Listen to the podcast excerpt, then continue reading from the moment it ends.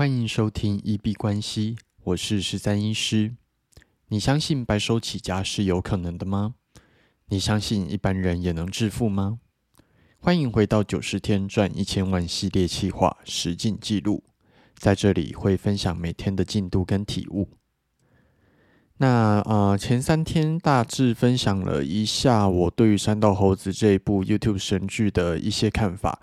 那也很谢谢有不少的网友有传讯息来，就是跟我做一些回馈。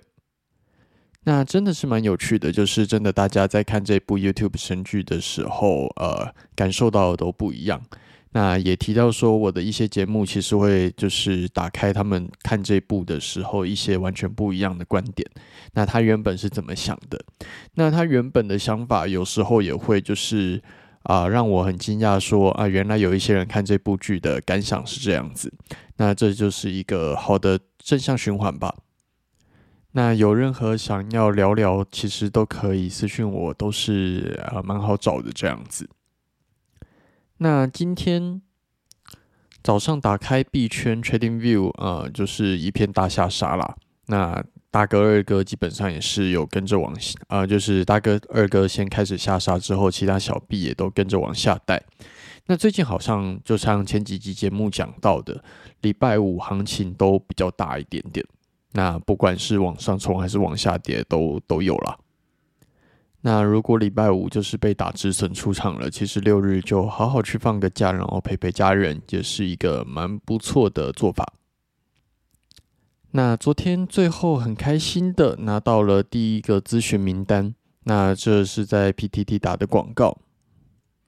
那如果后续咨询之后确定有要做服务的话，那就是尽心尽力的去服务好第一位客户。那第一位客户就像前几集讲到的，是最难的。那如果第一位打开了之后，后面流程的建立跟优化相对来说就会比较简单。那就期待看看结果。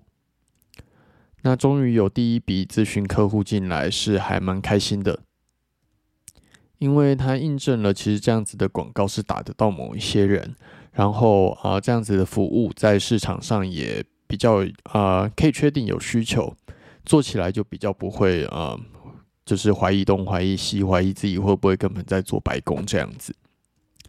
那目前的定位还是会放在宠物离世的悲伤疗愈，主要会利用心理学，然后跟精神医学在安宁病房的一些做法，来协助说，嗯啊，猫小孩离开的一些猫爸猫妈去做他们的悲伤的辅导这样子。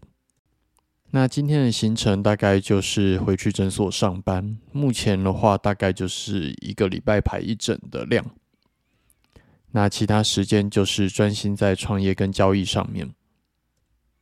所以相对来说，今天大概就是利用在诊所的空闲时间，去把一些杂事处理掉，然后等到明后天再来继续回归到就是创业这个部分。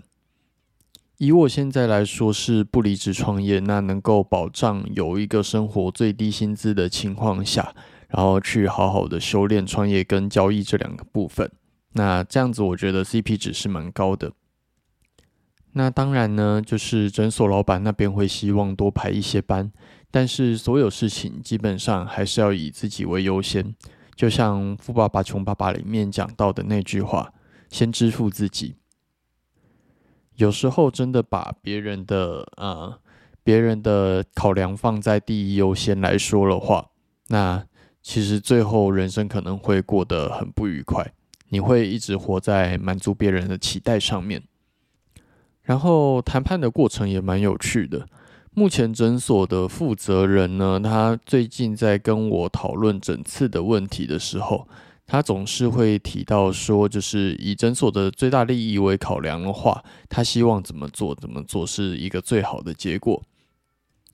那如果你过去有一些谈判的经验的话，你会知道，其实你比较好的做法是 A 跟 B 两个人在谈判，那你能够同时站在 A 跟 B 的角度去思考事情，甚至发展成更多面向 C 跟 D 之类更多的角度。那就像前几集讲到的，沟通并不是想要说服别人，除非你一开始就是想要说服了。我觉得我们诊所老板是想要说服我，就是多排一点班。但是对于我来说，我觉得沟通真正的目的是啊，找到一个最佳的共同道路。那以这点为出发点的话，站在别人的角度思考就蛮重要的。我是觉得诊所老板他除了从诊所的利益面去考量的话，他其实也应该去思考医师跟护理师还有助理他们想要的是什么。从这个角度去想的话，其实就会，嗯，我觉得很多奇怪的决策就不会做出来了。那目前还有保持在 employee 一象限的好处，就是呃，当你在跟上级或者是老板做讨论的时候，你会发现很多你觉得不合理的地方，很多盲点。那当你自己来建立一家企业的时候，呃，就是时刻提醒自己这些呃奇怪的错误不要再犯。那如果呃你当了老板这个角度之后，发现这些事情是合理的。我觉得会比较能够同理老板，但是你会如果自己是老板的情况下，觉得老板做这些政策都已经是不合理的了话，那就是不要让它发生在自己的企业。最近的谈判过程一些小小心得来跟大家分享一下。那我们今天节目就先到这边。如果有任何想要回馈交流，都可以私讯或者是留言在 IG 或 Twitter 或者 Podcast 的部分。